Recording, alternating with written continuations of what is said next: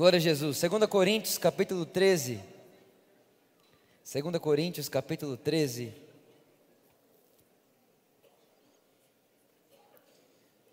Algumas versões o versículo é o 13 e outras versões o versículo é o 14. 2 Coríntios, capítulo 13. Nesse, nesse caso, 2 Coríntios, capítulo 13. Isso, obrigado. A graça do Senhor Jesus, o amor de Deus e a comunhão do Espírito Santo sejam com todos vós. Espírito Santo, muito obrigado. Obrigado pela sua presença doce, perfeita.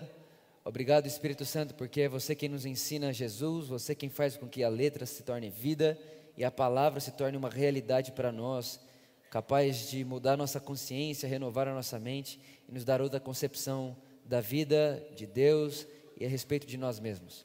Certamente, Espírito Santo, não seremos mais as mesmas pessoas no fim dessa celebração, no fim dessa mensagem, porque toda vez que o conhecimento de Cristo é expandido, graça e favor são multiplicadas. Te agradecemos, muito obrigado.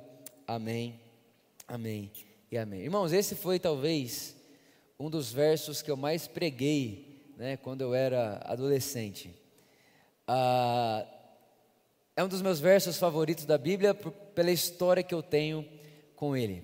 É, toda vez que eu vou contar, se você já ouviu contando a respeito um pouco do meu testemunho, toda vez que eu vou contar como é que foi que minha vida com Deus deu um start, né? aquele dia que você fala, meu, esse dia eu nasci de verdade para a realidade do Espírito, para a realidade de quem eu sou. Eu, eu sempre conto que foi tão simples, tão simples que parece brincadeira. É, eu estava estudando um dia um livro que, tinha, que, eu, que eu ganhei de presente. E, enquanto eu li esse livro, apareceu a seguinte frase: O Espírito Santo não é algo, ele é alguém. O Espírito Santo é uma pessoa. Fala comigo, o Espírito Santo é uma pessoa. Então é sobre isso que eu quero falar com vocês nessa noite. O Espírito Santo é uma pessoa. Ele não é algo, ele é alguém. Esse texto diz sobre a graça de Jesus, o amor de Deus e a comunhão do Espírito Santo. E vale né, perceber com vocês que o amor de Deus, a Bíblia diz que foi derramado por nós quando? Na cruz. 1 João capítulo 4, verso 10 diz que Deus prova o seu amor para conosco, tendo enviado Jesus, seu Filho, para morrer como propiciação pelos nossos pecados. Então, aonde foi que Deus provou o seu amor para conosco?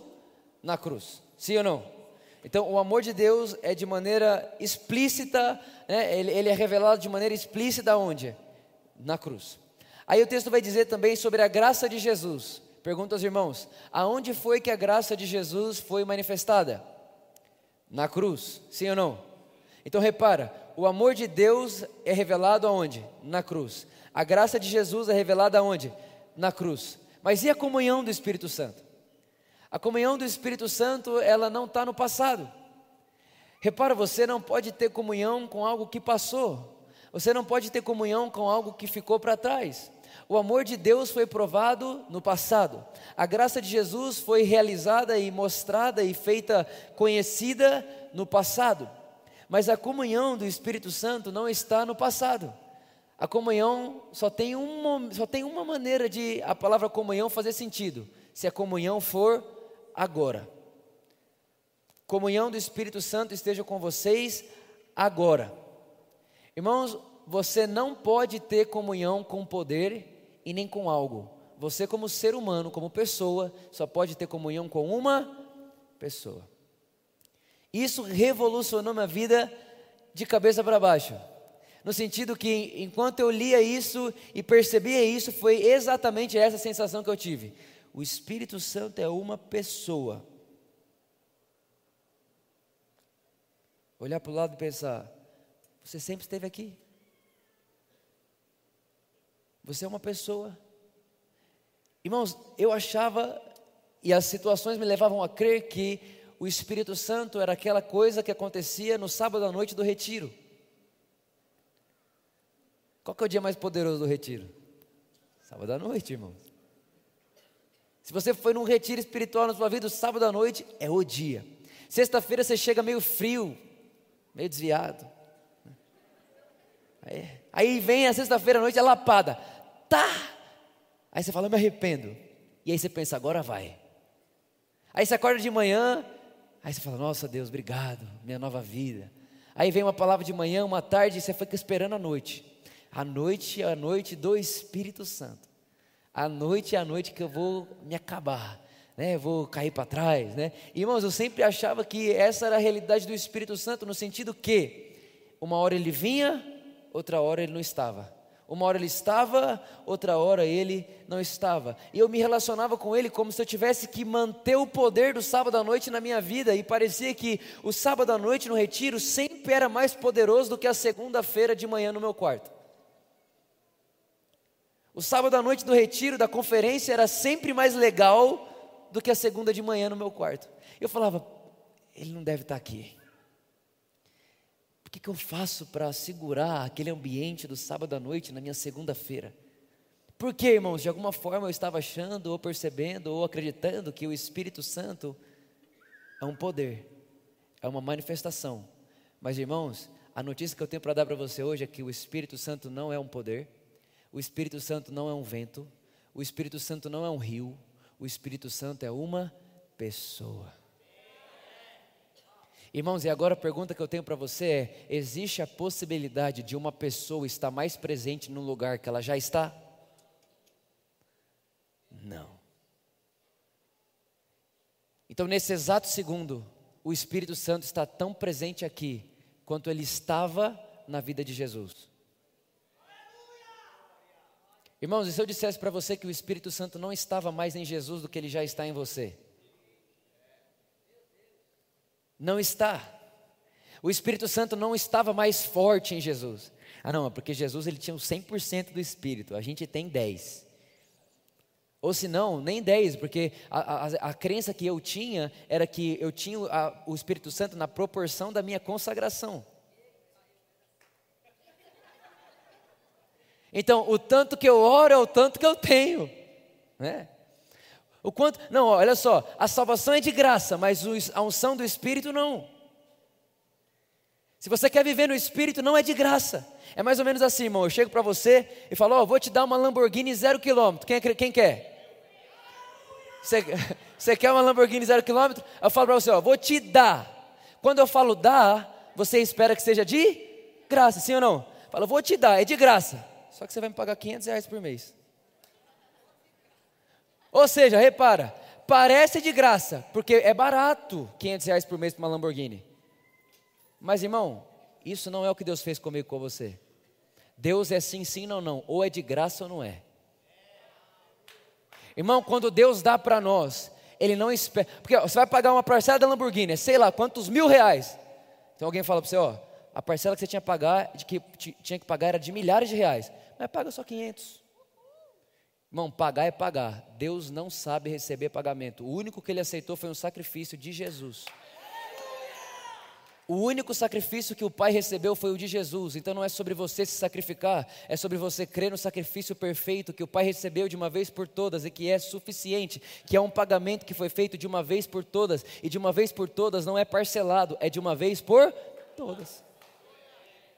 Jesus. E aí, quando você tem essa consciência, o Espírito Santo, em todo lugar, em toda hora, sempre presente, ele é uma pessoa. Como pessoa, ele tem sentimentos. Como pessoa, ele tem emoções. Como pessoas, ele também sabe sentir. Como pessoas, ele tem vontades. A Bíblia diz: não entristeçam o Espírito Santo. Repare, irmão, ele pode se entristecer, mas a notícia que ele pode se entristecer é que se ele pode se entristecer, ele também pode ficar feliz. Então, repara, não é sobre viver uma vida querendo manter o Espírito Santo comigo. É sobre viver uma vida sabendo que não tem nada que eu faço para ele sair, mas ao mesmo tempo eu sei que tem coisa que eu faço que faz ele feliz. Então, o que eu faço ou deixo de fazer não é para manter o Espírito Santo e agarrar ele como se eu estivesse segurando ele para ele ficar comigo. O que eu faço é para que ele sorria. O que eu faço é para que ele esteja feliz. O que eu faço é para que ele se sinta bem. Ele fala: Uau! Irmãos, você sabe que nós fomos feitos à imagem e semelhança de Deus, sim ou não? Você sabe que, da onde Deus tirou, por exemplo, o sentimento de arrepiar do homem? Você acha que se arrepia por quê quando você se emociona? Porque Deus se arrepia. Você acha que a sua alma agita, às vezes seu olho enche de lágrima? Por quê? Porque é assim com Deus. E você sabe que eu creio que teve várias pessoas que arrepiaram Jesus enquanto ele vivia na terra? Uma delas foi um centurião romano. A Bíblia diz que Jesus ele está andando. Aí esse centurião romano vai e toca nele. E fala: Jesus, a minha filha vai morrer. Jesus fala: Não, vamos lá na sua casa. Aí ele fala: Não, não, não, não. Não precisa. Eu tenho autoridade. E se eu falar, os meus servos obedecem. Eu sei que você tem autoridade. Você não precisa ir lá. É só você falar. Eu imagino Jesus arrepiando. Falo! A próxima fala de Jesus: nem em Israel achei fé como essa. Irmãos, eu creio que tem coisa que a gente faz que o Espírito Santo faz. Uh. Meu Deus, que resposta sensacional. Acontece uma coisa na sua vida, alguém te fala uma coisa, alguém te dá uma má notícia. Quando te dá uma má notícia, você reage à má notícia com graça, com fé. Ele faz. Uh, é isso. Ele está vivendo pela fé. Quem está entendendo o que eu estou falando aqui, gente? Ele é uma pessoa, ele é alguém, ele é relacionável, ele é uma relação. Ele está comigo, com você nesse exato momento, Ele está em nós, Ele está aqui agora, dentro de mim e de você, de maneira plena. E vou te contar: você não precisa se preocupar em segurar o Espírito Santo dentro de você, ele não pode sair. Quem aqui um dia, vamos lá, vamos lá, vamos, vamos se expor. Quem aqui um dia achou que poderia ou que tinha perdido o Espírito Santo? Nunca mais isso vai acontecer na sua vida, irmão. Fica vendo só. Vamos lá, continua. Coloca para mim, por favor, João capítulo 16, verso 7. Olha Jesus falando, irmão. Isso aqui é Jesus se despedindo dos discípulos. Jesus estava falando que ele ia embora, né, que ele ia morrer, ressuscitar e ia sentar com o Pai. Presta atenção. Jesus dizendo: Todavia eu vos asseguro que é para o vosso bem que eu parto. Irmão, isso chega a ser assustador. Pensa comigo. Você acorda de manhã. A hora que você acorda de manhã, assim, ó, você fala, uau, que dia maravilhoso. Aí você vai na sala, tá Jesus em carne, fazendo café. Aí você aproveita e fala, sem açúcar. Né? Fiquei muito feliz hoje de manhã, né? As pessoas estão tão pessimistas hoje em dia, que aí você fica feliz quando ouve uma coisa dessa. Fui pegar um café ali de manhã, Aí tem lá com açúcar e sem açúcar. E aí fui pegar o café sem açúcar. E aí eu estava colocando no copo, aí chegou um rapaz da nossa igreja e falou assim, né? É, pastor, café tem que ser sem açúcar mesmo, porque a nossa vida é tão doce. Ele inverteu o ditado popular, irmão. Eu imagino o Espírito Santo. Uh, é isso. Porque qual que é o pensamento das pessoas? Eu vou tomar café amargo? De amargo já basta?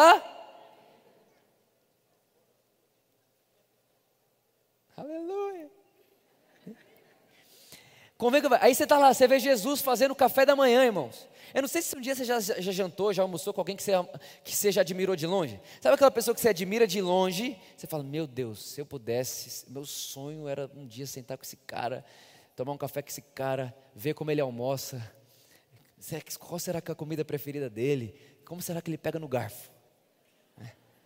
E aí, irmãos, eu já tive isso na minha, na minha adolescência e me encontrei com essas pessoas e já comi com elas. Irmão, você olha como a pessoa pega no garfo, você quer pegar igual. Você, você, tá tão, você fica bobo. Aí você imagina Jesus pegando no garfo. Vendo Jesus arrumar o cabelo, vendo Jesus pondo. Irmão, que loucura. Você fala, não tem nada melhor que isso. Aí ele fala, pronto, gente, deu a hora, já tomamos café, vamos embora, vamos aí.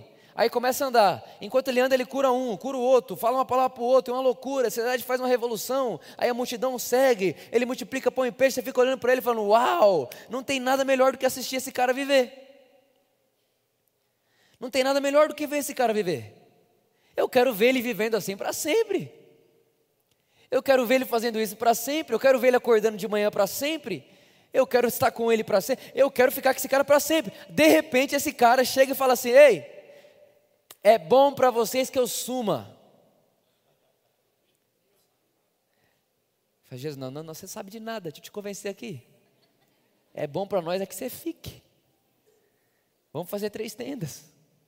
Vamos ficar aqui, Jesus, você não vai embora de jeito nenhum. Aí ele diz: É bom. Irmão, Jesus está dizendo: É melhor para vocês que eu vá embora.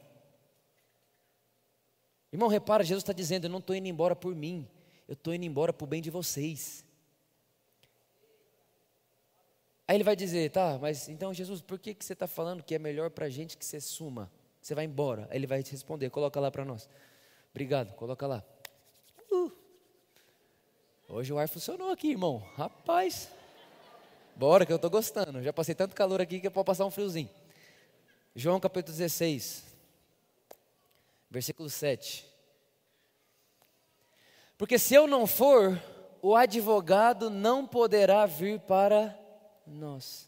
Mas se eu for, eu o enviarei. Irmãos, repara, Jesus está dizendo: é bom para vocês que eu vá porque se eu não for, ele não vem. Ok, Jesus, mas por que, que você tem que ir para ele vir? O que pode ser melhor do que acordar com você?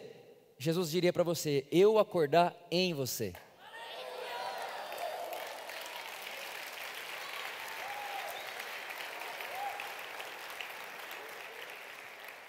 Jesus, o que é melhor do que eu essa veio agora. Lá. O que é melhor? O que é melhor do que eu ver você curando os enfermos? É Jesus falar, eu sentado à destra do Pai vendo você curando os enfermos. Jesus, o, o, que, o que é melhor do que eu assistir você pregando o Evangelho, de você pregando as boas notícias, de você. O que, que é melhor do que isso? Vitor, melhor do que isso é eu sentado e percebendo que eu, como humano, em um só lugar, não estou mais restrito a isso, porque agora não vou estar mais em um único lugar, mas em todo aquele que crê, eu farei morada, e em todo aquele que crê, eu farei morada, eu farei obras maiores através de vocês. Vitor, eu vou assistir vocês agora. Irmão, você consegue imaginar Jesus falando: Olha, é bom para vocês que eu vá, porque agora quem vai assistir vocês vivendo sou eu. Jesus pega a pipoca. Uh! O filme vai ser bom. Está emocionante o filme, irmão. Vou te contar. Não, tá tudo certo. Já estou já tô esquentando. O fogo de Deus está aqui, olha só.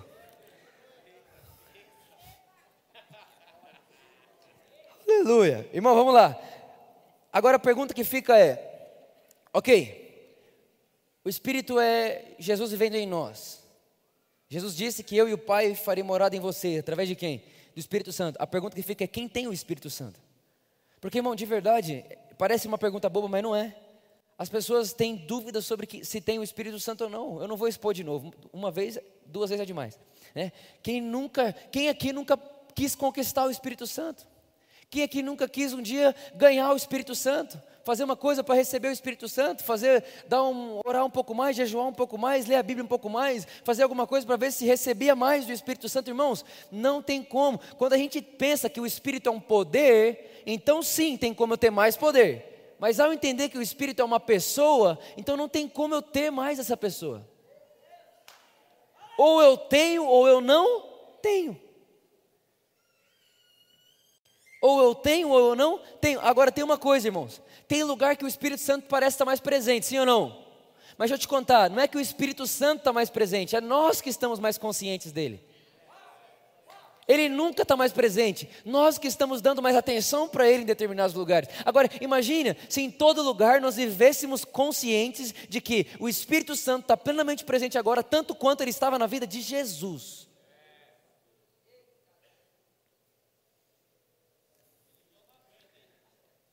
Aguenta não. Pensa nisso. Todo lugar. A psicologia já confirmou, já é uma afirmação científica que todo mundo libera no ambiente que está consciente. Você chega num lugar, tem oito pessoas, sete está triste com a vida, irmão, parece um velório. Sim ou não? E ninguém falou que parece velório, mas parece. Por quê? O ambiente. Agora imagina, se tem dez pessoas e uma está consciente do Espírito. Ah, Vitor, mas é um contra dez. Não, irmão, não é um contra dez, é a luz contra as trevas. Um tiquinho de luz ilumina qualquer escuridão. Meus irmãos, Jesus não errou quando disse: Você não foi feito para ficar embaixo de uma mesa, não se põe uma lamparina embaixo da mesa, antes tira a lamparina debaixo da mesa e coloca ela no mais alto lugar, a fim de que todos vejam e quando olhar para você, glorifique o Pai de vocês que está nos céus. Irmãos, está sobre nós, isso é nossa identidade, essa é a verdade sobre mim, sobre você em todo tempo, em todo lugar, em qualquer lugar, em qualquer situação, em qualquer momento. É a realidade, não é promessa, irmão, é realidade. O Espírito Santo não é uma promessa, é uma realidade. Irmão, escreve isso na porta, no vidro da sua casa. Não vivo de promessa, vivo de realidades tudo que era uma promessa já foi consumado em Cristo Jesus, e tudo que foi consumado em Cristo Jesus e era uma promessa para alguém, para mim já é uma realidade agora. Agora pensa só. Qual que é a primeira coisa quando você recebe? Qual que é a primeira coisa que você faz quando você recebe um presente? Não, você agradece antes de abrir. Sim ou não? Sim ou não? Presta atenção.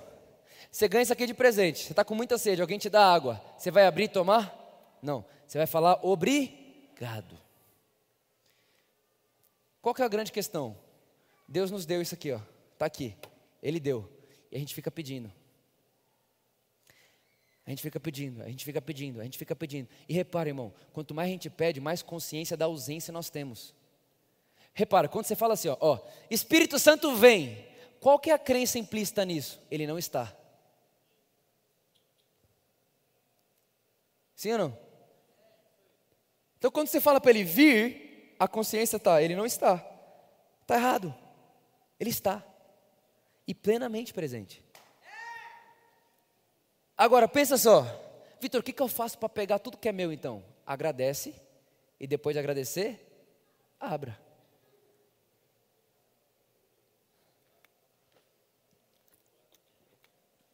Vitor, estou desempregado, o que, que eu faço? Agradece. Agradece pelo desemprego? Não? Qual o emprego que você quer? A pergunta da antiga aliança, irmão, o que você fez para merecer? A pergunta da nova aliança, Jesus nem conhece a pessoa e pergunta: o que você quer?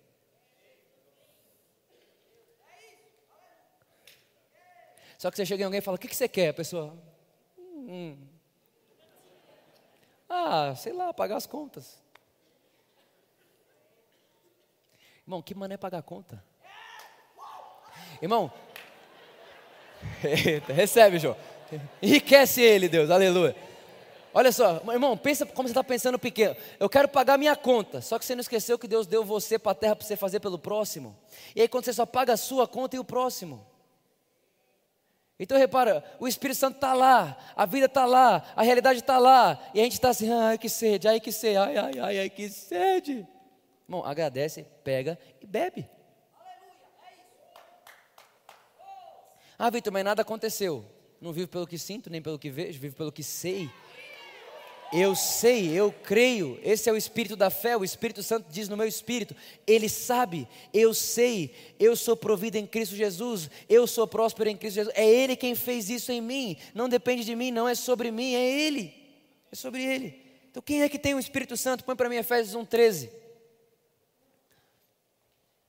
Efésios capítulo 1, verso 13, olha só.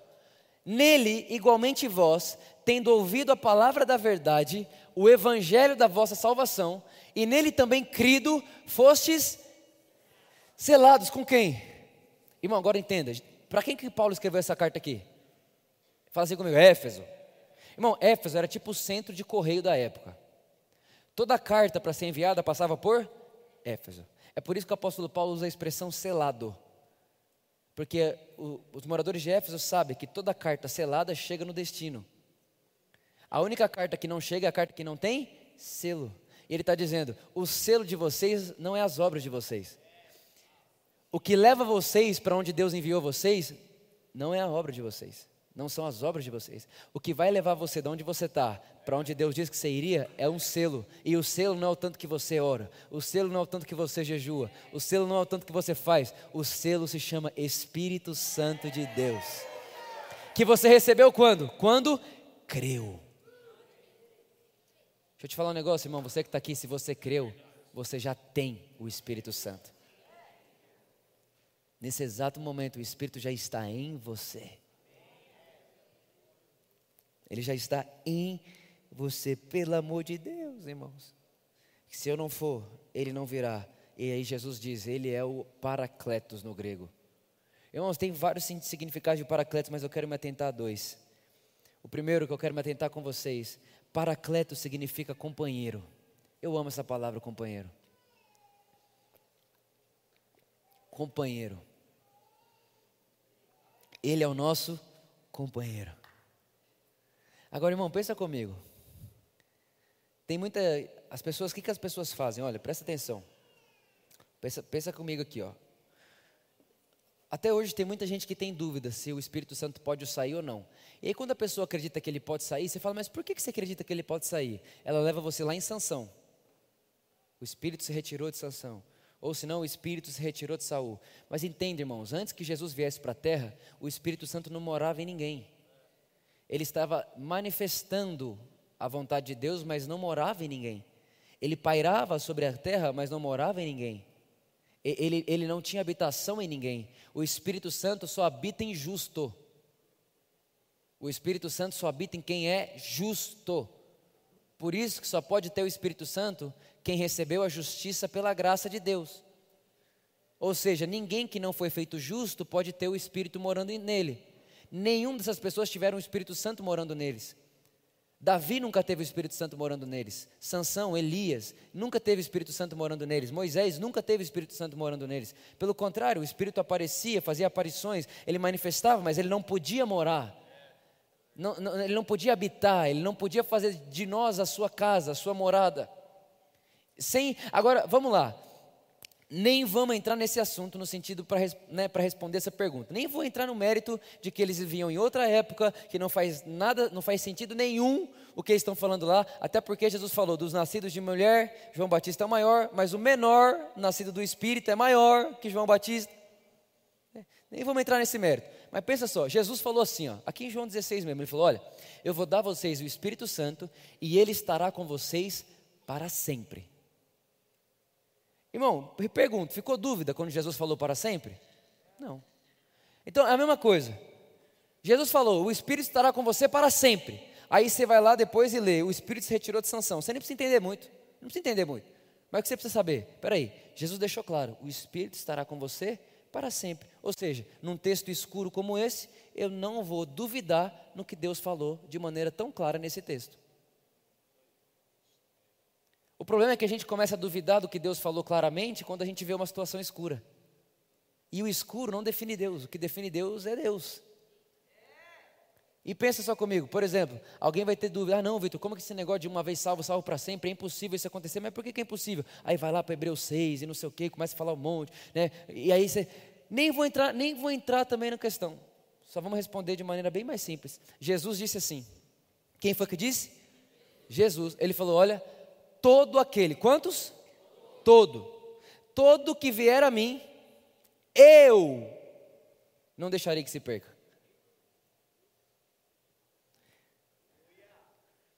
Espera aí, Jesus deixou tão claro, para que, que eu vou duvidar na sombra do que Jesus falou claro? Ele disse: se você vier até mim, eu de maneira nenhuma te lançarei fora. Ah, Jesus, mas eu que descer da minha vida e eu vou embora. Ele fala, tá bom, enquanto você vai embora, eu sou o bom pastor, que tendo 100, perdendo uma, deixa as 99, vou atrás de você, vou te pegar de novo. Ah, não, Jesus, mas eu não quero, quero minha parte da herança, vou viver minha vida. Tá bom, eu sou o pai, vou estar esperando, eu sei que você vai ter fome, vai voltar, porque aqui nunca vai faltar comida. Aí a gente começa a duvidar no que Deus falou claramente, quando a gente vê uma situação escura, que nem é tão escura assim. Basta entender, tirar o cérebro do legalismo, da religião, da caixa evangélica e ler o texto no todo. O que ele realmente está querendo dizer. Não o que programaram a gente a pensar. Quem está comigo que eu estou falando aqui, gente? Então, quem é que tem o Espírito Santo? Fala comigo. Quem crê? Ponto final. E ele é o nosso companheiro, irmãos. Amigo que é amigo não te abandona no dia mal. Aí a gente acha que o Espírito Santo pode abandonar a gente no dia mal. Ai, não, ele é tô, terrível essa situação da minha vida, é certeza, o Espírito Santo foi embora. Nossa, que ótimo amigo que ele era.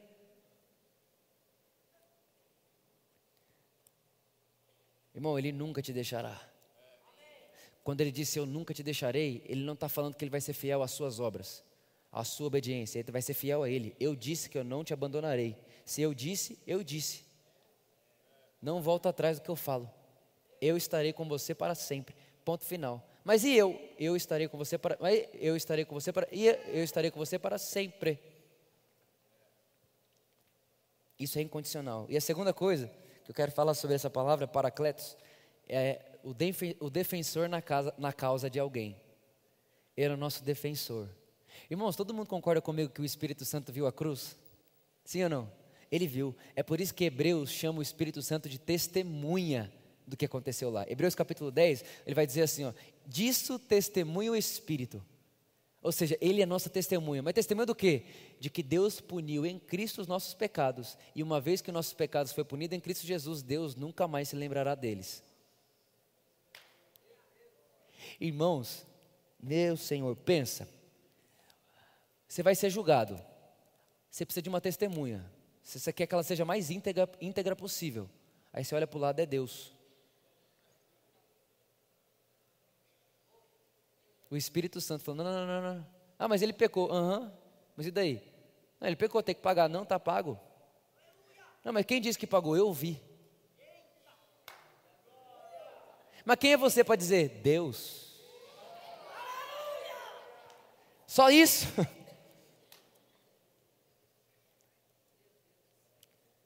Não, não pode ser cobrado isso dele. Por que não? Porque Jesus cobrou. Foi cobrado de Jesus. Essa doença não, faz, não pode estar sobre o Vitor. Não, por que não? Porque, ah, irmão, escuta isso aqui. A Bíblia diz que o mesmo Espírito que vivificou o corpo mortal, o corpo, carne, corpo mortal, é isso aqui, ó. O mesmo Espírito que vivificou o corpo mortal de Cristo Jesus vivificará os vossos corpos. Ou seja, irmão, a mesma pessoa que pôs saúde em Jesus é a que põe em nós. Por isso, quando você olhar para qualquer coisa que não é a saúde divina no seu, no seu corpo, você pode falar, você é ilegal em mim. Aí sua alma vai ficar assim, ah, lá vem de novo com esse papo, blá, blá, blá, blá, blá. Aí seu espírito está assim, ó. Alma, quieta-te dentro de mim agora. Escuta o que eu vou te dizer. Eu sei mais do que você. Mas quem é você para falar que sabe mais do que eu? O Espírito de Deus mora em mim. E ele disse para mim que vivificou meu corpo mortal. Obedece e fala para o corpo que eu sou saudável. Fala agora para o corpo que eu sou saudável. E aí sua mente começa a falar: Você é saudável, você é saudável, você é saudável. E aí ela começa a acreditar: Você é saudável, você é saudável. E ela começa a aumentar o tom de voz, ela começa a aumentar o sentimento. Ela, irmão, vai chegar um dia que sua mente está tão renovada com o seu espírito que você não vai só saber que você é filho de Deus, você vai sentir que você é filho de Deus. Chega uma hora que você não. Ah, você sabe que você é filho de Deus como? Pela fé. Também. Mas eu sinto que eu sou filho de Deus. Mas como você sente? Porque minha alma, ela está tão renovada pelo meu espírito que ela já sabe que o espírito sabe. A, a minha alma, ela não está indo atrás do espírito, ela já se submeteu ao espírito, ela já entendeu o espírito. E hoje eu não só sei que sou filho de Deus, eu sinto, eu, eu percebo, a minha alma diz: Ele é meu pai. Ele é meu pai, Ele é meu, meus sentimentos dizem, Ele é meu pai. E não só na música, irmãos, porque falar que Deus é nosso pai tem mais a ver com a posição de filho do que com a canção do pai.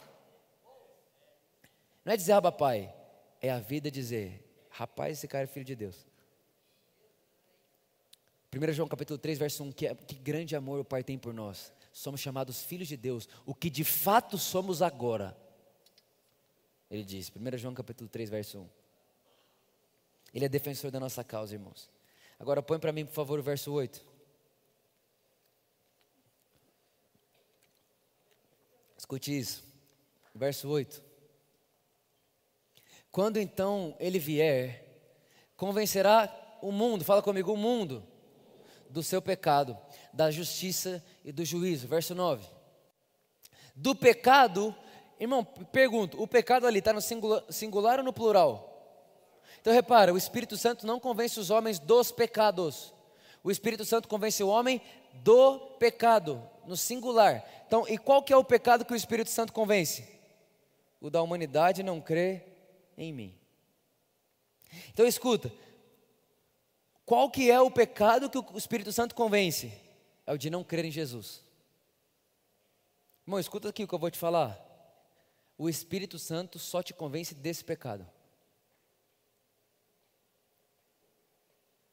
Ah, Vitor, mas então, o que, que é aquilo que eu sinto? Quando eu peco, e eu sei que eu peco, e aí fica dentro de mim, né? Aquele, o cara sai de manhã de casa, ele fecha alguém no trânsito, buzina, xinga o outro, fala mal do chefe, não sei o quê, e à tarde ele fala: Hum, o Espírito Santo está me convencendo que eu pequei. Não é o Espírito Santo, é o seu Espírito. O seu Espírito sabe que você fez isso, mas não é papel do Espírito Santo esse. O pecado que o Espírito Santo te convence é de você crer em Jesus. Alguém aqui crê em Jesus? Então repara, essa parte do texto não é mais para você. Ele já te convenceu desse pecado. Você já crê em Jesus. Então o Espírito Santo já te falou: olha, todos os pecados são destituídos da glória de Deus e precisam de um Salvador. Jesus é o Salvador. Você crê? Creio. Acabou. Ele não te convence mais de pecado nenhum. Vitor de Deus. Mas e agora? Calma. Ele convence o mundo do pecado. Que pecado? O pecado de não crer em Jesus. Você crê em Jesus? O Espírito Santo não está te convencendo de pecado nenhum. Pronto, agora pronto, né? Verso 10. Agora ele convence da justiça. Por que, que ele convence da justiça?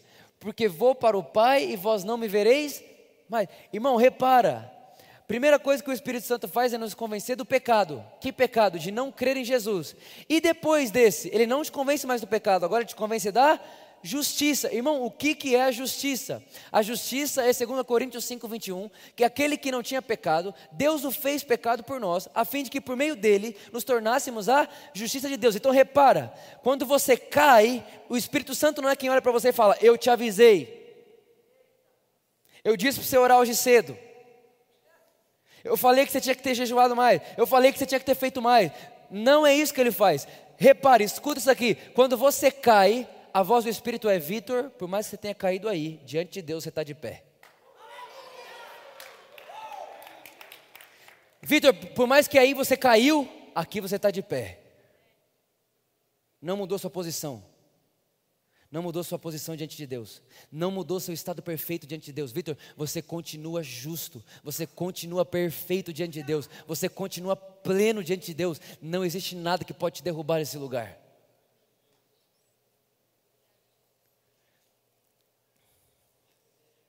Irmão, esses dias atrás alguém chegou e me falou, Vitor, eu sou viciado em pornografia.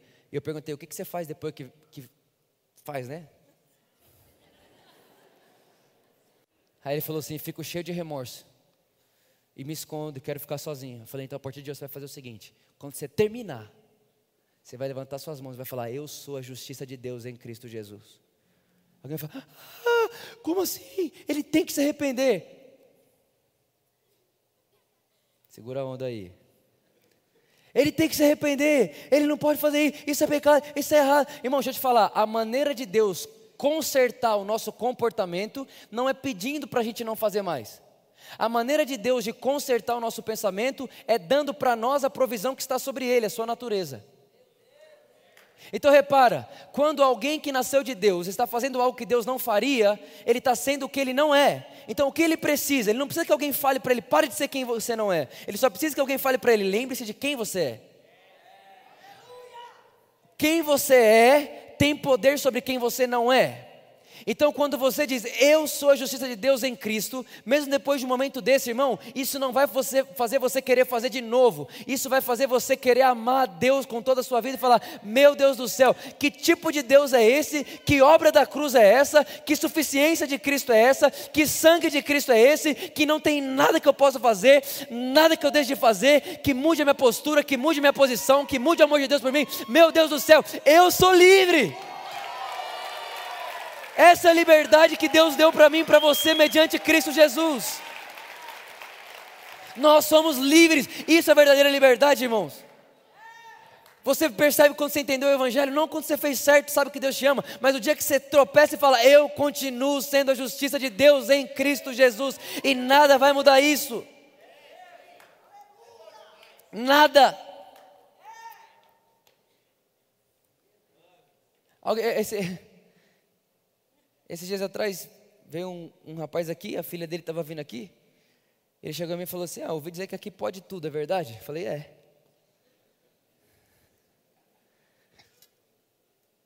Ele falou, mas como assim é?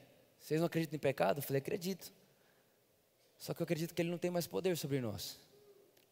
A Bíblia diz que Deus destruiu o poder do pecado na cruz. Tá bom, mas e aí? E a gente peca? Eu falei, não, a gente peca porque a gente não concorda que Deus destruiu. Mas quando a gente concorda que Ele destruiu, a gente está livre do pecado. Ah, não, mas Deus vai né, ter, que, ter que ensinar, porque Deus não gosta do pecado. Eu falei, é, Deus não gosta do pecado por quê? Porque atinge Deus. Eu falei, não, o pecado não atinge Deus, nada atinge Deus. Deus não gosta do pecado porque o pecado faz mal para o homem.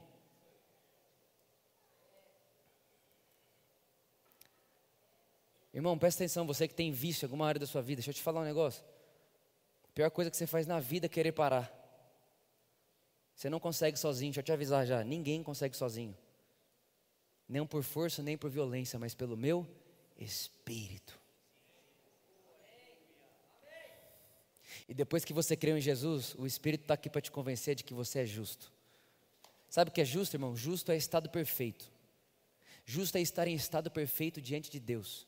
Justo é você saber que diante de Deus você foi feito tão, tão digno quanto Cristo Jesus. Colossenses capítulo 2, verso 9. Deus nos fez dignos de participarmos da herança de Cristo. Irmão, deixa eu te falar, ninguém que é filho de Deus participa de Cristo como favor imerecido mais. O favor era imerecido, enquanto eu era pecador. Hoje não mais. Hoje eu sou digno disso, porque Ele me fez digno. Ele me fez digno disso, a obra de Jesus me fez digno disso. Quem está entendendo o que eu estou falando aqui? Essa primeira coisa que ele faz, a segunda. Presta atenção, presta atenção. Ele convence o homem da justiça. E por último, do juízo.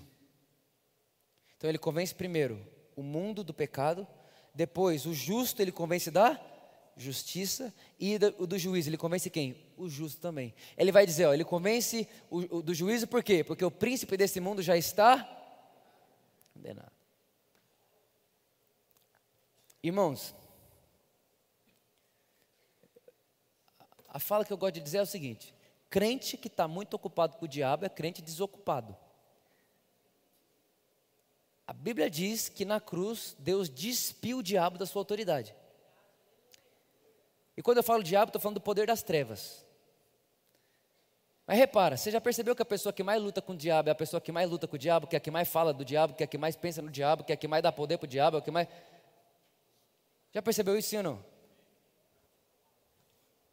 Quem que é a pessoa que mais dá. Que mais, que mais. Ai, você viu, tive uma experiência, o diabo me acordou de madrugada e tal. É a pessoa que dormiu falando dele.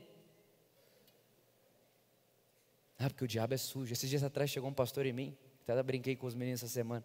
Ele falou assim para mim, Vitor, eu tenho uma igreja pequena e o diabo já tenta tanto minha vida, já é tão difícil, imagino você. Eu falei, rapaz, eu conto ou alguém conta? Não, porque esse negócio de ser pastor é muito difícil. Eu imagino, né, esse pessoal tudo aí falando de vocês, e uma perseguição, o negócio deve estar uma luta. Eu falei, rapaz, Tá não. Essa semana a Luísa achou uma música. E a música fala assim: ó, Me sinto bem, sempre em paz, nunca, estress, nunca estressado, me sinto abençoado. Bom, era eu que tinha que ter escrito essa música. Ela mandou para mim, ela falou: Amor, lembrei de você. Irmão, essa deve ser a nossa vida. Me sinto bem, sempre em paz, nunca estressado, me sinto abençoado. Agora pensa, por que, que a Bíblia não diz que o Espírito Santo nos convence, por exemplo, de que somos prósperos? Por que, a Bíblia não diz que o Espírito Santo nos convence de que somos abençoados? Escute isso. Porque depois que ele convence você que você é justo, ele sabe que se você sabe que você é justo, então você sabe que é abençoado. Ele poderia convencer você de que você é curado, mas ele não faz isso. Ele convence você de que você é justo. Então você, como justo, sabe, eu sou sarado. Ele convence você de que você é próspero? Não. Ele convence você que você é justo. E se você sabe que é justo, então sabe que é próspero. Então ele convence você não do que você pode ter, mas ele convence você do estado perfeito que você está. Por exemplo, Jesus disse: busque o reino e a justiça, e todas as coisas seguirão, sim ou não? Então repara, se eu tenho o reino e a justiça, tudo me persegue, certo? Então presta atenção: se quem tem reino e justiça tudo persegue, a Bíblia diz que agradou ao Pai dar-lhes o reino, e a Bíblia diz que, Romanos 5,17, que nós reinaremos em vida através da imensa provisão da graça e dádiva da justiça. Ou seja, nós temos o reino, nós temos a justiça. Pergunta: é você que vai atrás das coisas ou as coisas que vão atrás de você? Então deixa eu te falar por que, que as coisas não estão encontrando você. Porque vocês estão brincando de pega-pega. Enquanto você vai atrás dela, ela vai atrás de você. Já viu o cachorro sem rabo atrás do rabo?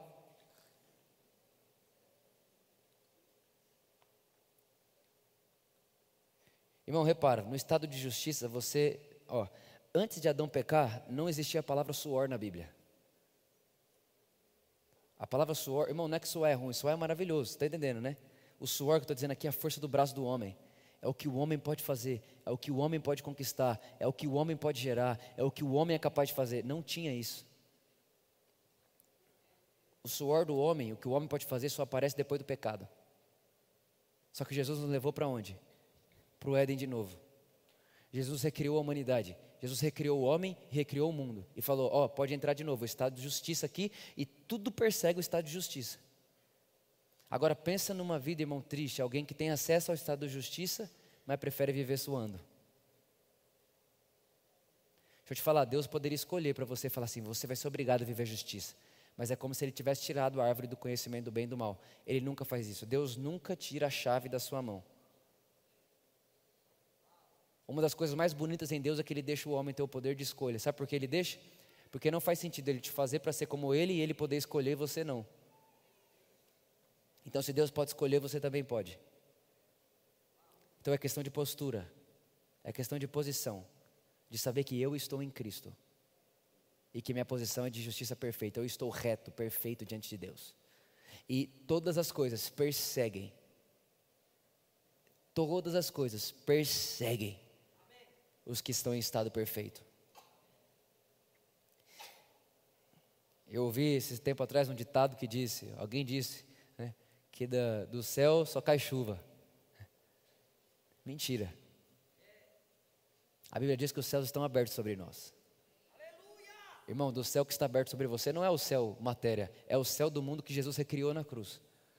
Desse céu não cai só chuva, cai tudo que você imaginar. Sobre mim e sobre você. Coloca para mim o último verso aqui para a gente orar. Vem comigo, Juninho. Não, o último verso lá, 2 Coríntios. 1 Coríntios, perdão. Nós, entretanto, não recebemos o quê? O Espírito do mundo, mas sim o Espírito que vem de Deus, a fim de que possamos compreender o que por Deus nos foi dado. Irmão, repara, ele está dizendo que tem dois Espíritos: o Espírito do mundo e o Espírito de Deus. E quem concorda comigo que um é o oposto do outro, sim ou não? Óbvio, o Espírito do mundo é o oposto ao Espírito de Deus. Só que ele está dizendo para nós que o Espírito de Deus nos ensina o que recebemos de graça. Então repara, se o Espírito de Deus nos ensina o que recebemos de graça, o que o Espírito do mundo ensina? Que nada de graça. Que do céu só cai chuva. Que quem não soa não colhe. Que quem não faz não recebe. Só que o texto diz que Deus ama, dá ao que não trabalha.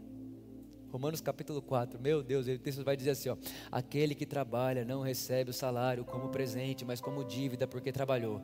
Mas ao que não trabalha, mas crê no Deus que justifica o ímpio, a esse lhe será dada justiça.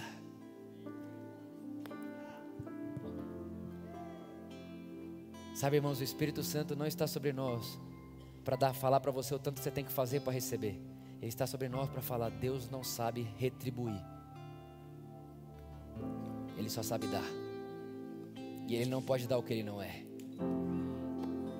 Por isso Deus não é doador da maldade. Esses dias atrás alguém falou: por que, que se Deus é todo poderoso, até por que, que Ele não acaba com o mal? Eu falei: porque para Ele acabar com o mal, Ele tem que acabar com todo mundo, irmão.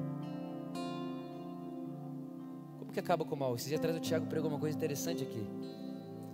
Como que acaba com o mal? Não dá. Por que, que não dá? Deus não tem, é todo poderoso? Sim, mas para acabar com o mal, ele tem que acabar com o ser humano. Porque o mal só existe no ser humano. Só que Deus ama o ser humano. Então qual que é o plano de Deus para o mal? Não é acabar com o mal, mas é transformar o malvado. Então ele transforma o malvado. E o malvado transformado agora pode praticar boas obras do amor. É isso que ele faz. Irmãos, o Espírito Santo é uma pessoa que nos convence da justiça e do juízo. Da justiça, porque Jesus está à destra do Pai nesse exato momento e intercede por nós. Esses dias atrás a gente estava aqui com o pessoal da liderança na igreja, tendo um tempo de, de ensino. E a gente falou no final: vamos orar, vamos orar. E aí nós fechamos os olhos e eu fui começar a orar e eu falei: Jesus, irmão, quando eu falei Jesus, eu vi dentro de mim. Eu tive uma visão. Eu vi o Pai, Cristo do lado direito dele e nós assentados em Cristo Jesus. A Bíblia diz que o Espírito Santo intercede por nós e Jesus intercede ao Pai. Então repara na cena. O Espírito Santo intercedendo por nós para Jesus e Jesus intercedendo por nós ao Pai. Aí o Espírito Santo falou assim comigo: Vitor, depois de ver isso, o que, que você tem coragem de falar? Eu falei: só obrigado. Irmão, ficou um silêncio na sala. Todo mundo estava de olho fechado, já começou um chorar para um lado, outro chora para o outro. Aí você ouve o pentecostal chorar.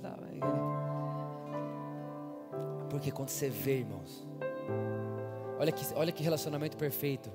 Jesus vem para a terra e diz: Eu só faço o que vejo meu pai fazer. Eu sou o caminho, a verdade a vida. Ninguém vai ao pai não ser por mim. Aí quando você chega no pai, o pai fala: Minha vontade é o filho. Aí você vai para o filho. Aí quando você está no filho, ele fala: É bom para vocês que eu vá. Porque se eu não for, ele não vier, ele não vai vir. Aí você vai para o espírito. Aí o espírito, Jesus disse que ele não fala sobre ele mesmo, mas fala de Jesus. Aí você vai para Jesus. Aí Jesus fala: Não, mas eu sou o caminho, a verdade e a vida. Ninguém vai ao pai, você vai para o pai. Aí você está no Pai, ele fala: Não, mas minha vontade é Jesus. Aí você vai para Jesus. Aí você vai para o Espírito. Repara, de repente você está passeando no relacionamento da Trindade. O Espírito Santo te ensina Jesus. Jesus te leva ao Pai.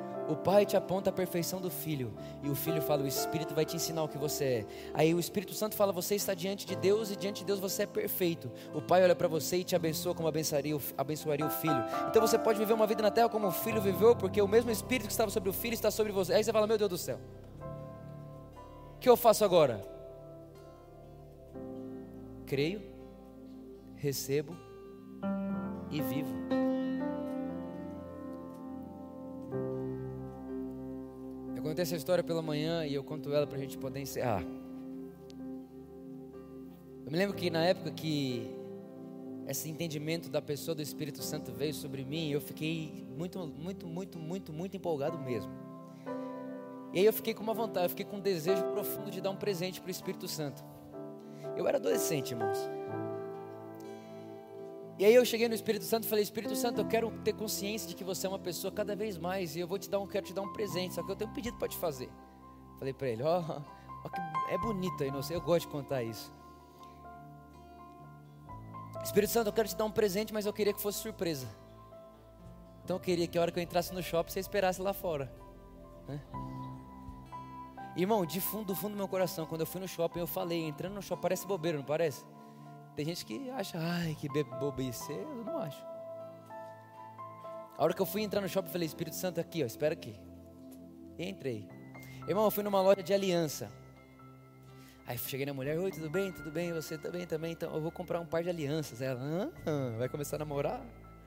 Falei, é, quase isso. Ela, qual que é o nome dela?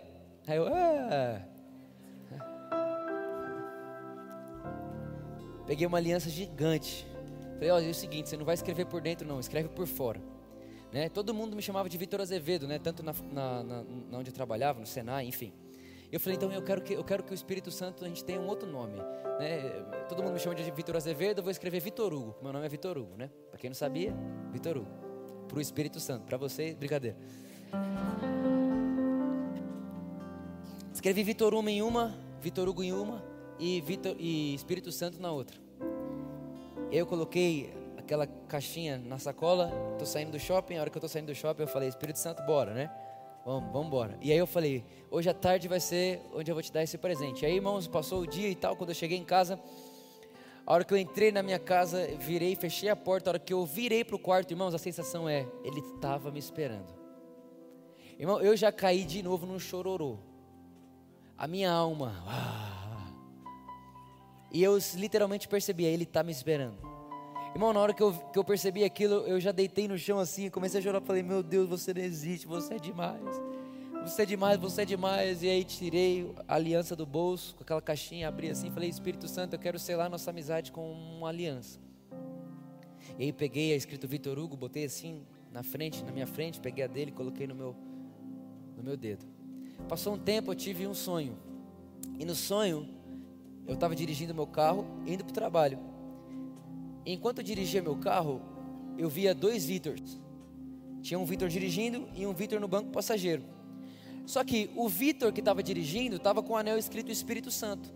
E o Vitor que estava no passageiro estava escrito Vitor Hugo. Então eu entendi que aquele outro Vitor era um símbolo do Espírito Santo, estava representando o Espírito Santo. E ele estava muito feliz no carro, muito. Eu não ficava olhando muito para ele, porque é como se eu não percebesse, é como se eu não tivesse, eu não conseguia ver ele, né? O Vitor do sonho, eu não conseguia ver ele com os olhos. Eu lembro que eu entrava no, no trabalho, quando eu entrava na, na empresa que eu trabalhei, eu estacionava o carro, e aí quando eu estacionava o carro, eu no sonho, né, abria a porta e saía. Ele nem precisava abrir a porta, ele só saía assim. Só que quando ele saiu, começou a sair cores dele. Várias cores. E aí eu, eu, eu lembro exatamente o caminho que eu fazia do meu carro até a entrada da empresa. Então, enquanto eu andava, o Espírito Santo ficava dando volta em mim assim. Enquanto ele dava volta em mim, aquela cor que saía dele ficava batendo em mim assim, me deixando colorido. E eu conseguia perceber uma sensação de alegria. Ele estava feliz, ele estava alegre. E aí eu subia um, um andar, dois andares. No segundo andar da empresa era engenharia. E eu lembro como se fosse hoje, eu entrava e a primeira pessoa que eu cumprimentava se chama Angélica. Lembro até hoje. Eu chegava, oi Angélica, tudo bem? E a hora que eu colocava a mão nela para cumprimentar ela, irmão, eu colocava a mão nela, o Espírito Santo colocava também. Aí ficava uma corzinha nela. Aí eu saía dela e ia cumprimentar meu chefe, Wilson. Chegava, ei Wilson, tudo bem? A hora que eu encostava nele, o Espírito Santo encostava nele também, ficava uma corzinha nele. Aí depois ia cumprimentar e todo mundo que ia cumprimentando, o Espírito Santo ia tocando as pessoas, e cada pessoa que eu tocava, ele tocava comigo.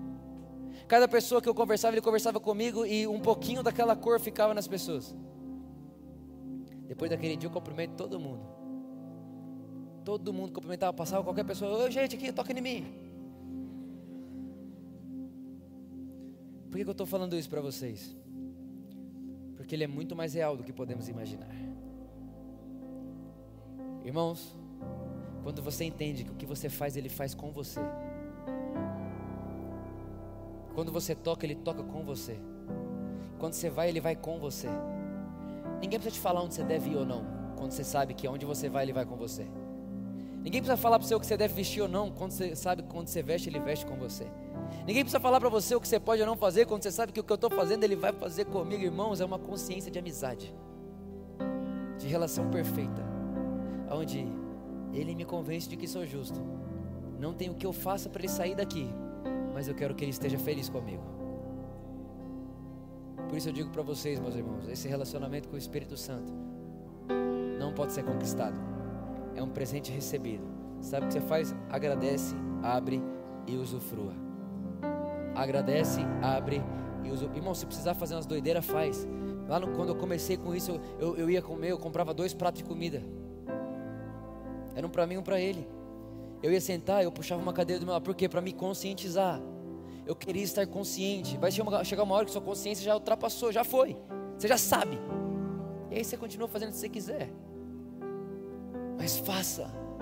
Faça até que se torne um hábito, e esse hábito se torne uma cultura, a ponto de você acordar de manhã e a primeira coisa que você falar é: Bom dia, Espírito Santo. Como você passou hoje à noite?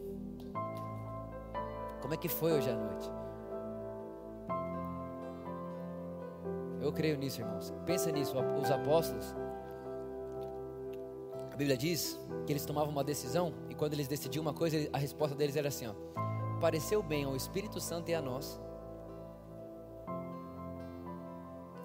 Pensa, alguém chega e fala: Por que você tomou essa decisão? Por que você vai casar com esse cara? Pareceu bem ao Espírito Santo e a mim. Repara, se você colocar isso na sua vida, você não precisa mais ficar, ai, será que é, será que não é? Peraí, se pareceu bem ao Espírito Santo, parece bem a mim também. Repare, irmão, o Espírito Santo não quer te controlar, tipo, vai fazer o que eu quero. Não, ele quer decidir com você, não para você. Ah, não, o Espírito Santo vai decidir a esposa que eu vou casar. Não vai. Ele vai decidir com você. é uma amizade. Nós fazemos isso juntos. Pareceu bem ao Espírito Santo e a nós. Já falei para vocês, eu acho que quando eu entrei nesse prédio, eu nunca orei para saber se esse era o prédio que deveríamos entrar. Nunca. Na verdade, nenhum dos prédios. Nenhum dos prédios eu orei para saber. Nada. Não tem, não tem. Por que, que ficou? Porque pareceu bem a minha alma, a minha mente, paz e alegria no coração. Pareceu bem ao Espírito Santo e a nós. Mas quando a gente entra numa crise, ai, a minha vida é assim. Se eu virar para a direita é a vontade de Deus. Se eu virar para a esquerda é o que Deus não quer. É esse cara ou não é? Essa faculdade ou não é? Esse trabalho ou não é? Você vira uma loucura. Qual que é a vontade de Deus? A vontade de Deus é Cristo, irmãos. Ah, mas Deus não quer que eu vá para a direita ou para a esquerda. Ele quer que você e ele decida para onde você vai. Só que tem uma coisa: se você for para a direita, tudo que você pôr a mão vai abençoar. Se você for para a esquerda, tudo que você colocou a mão vai abençoar. Se você der ré, tudo que você pôr a mão vai abençoar. Se você for reto, tudo que você pôr a mão vai abençoar. Então repare, irmão, não tem essa de lugar errado na hora errada. Pessoa errada no lugar errado na hora errada. Não tem essa. Deus não transforma lugares. Deus fez morada em pessoas. E não existe um lugar que Deus esteja que o ambiente não vai fluir de quem Deus é.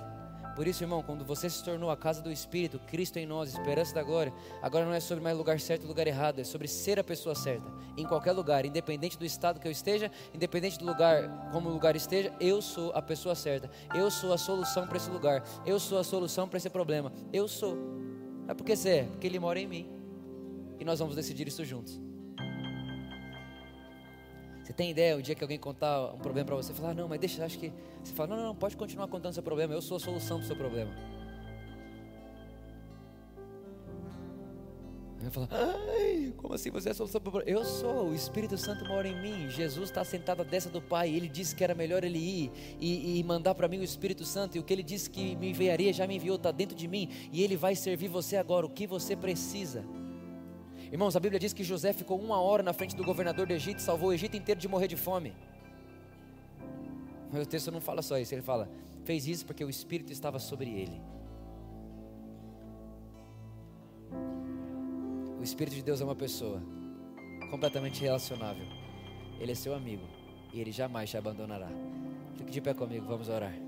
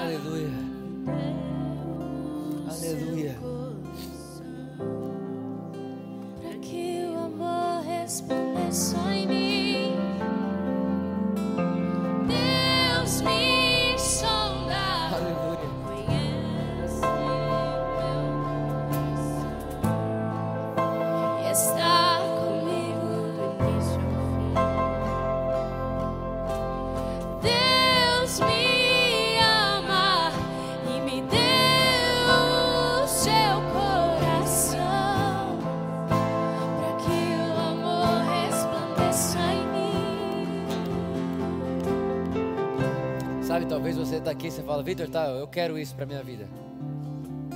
O que eu faço? Creia que está feito. Só isso. Mais nada, irmãos. Mais nada. Independente de quem você seja, independente do que você fez, independente de onde você veio, se nesse momento agora você crê no seu coração e dizer, disser, eu quero, já é seu. Eu quero, Jesus é meu Senhor, já é seu. Jesus é o meu Salvador, Pronto, você acabou de receber o selo do Espírito Santo. E toda carta selada vai chegar no destino final. Nós vamos se encontrar lá. Nós vamos estar lá juntos. Nós estaremos lá. Lá onde? No Pai, no Filho, no Espírito Santo. Você estará lá. Essa é a verdade, irmão, sobre mim, sobre você. Que durante essa semana você perceba o Espírito Santo nos detalhes na vaga de carro que ele deixa para você, na comida que você gosta e aparece no cardápio, coisas simples da vida. Não procure o Espírito Santo em coisas assombrosas somente. Ele também sabe ser o Deus do detalhe. O Deus que sabe o que você gosta de comer. Deus que sabe o que você gosta de sentir, de perceber. Ele conhece você e Ele ama dar presentes. Eu amo vocês do fundo do meu coração. Que o amor de Deus, a graça de Jesus e a amizade, a comunhão, a vida, a relação do Espírito esteja com todos vocês. Nós amamos você e antes de você ir embora, celebre Jesus o mais forte que você pode. Celebre a pessoa do Espírito Santo o mais rápido, o mais forte que você pode. Aleluia.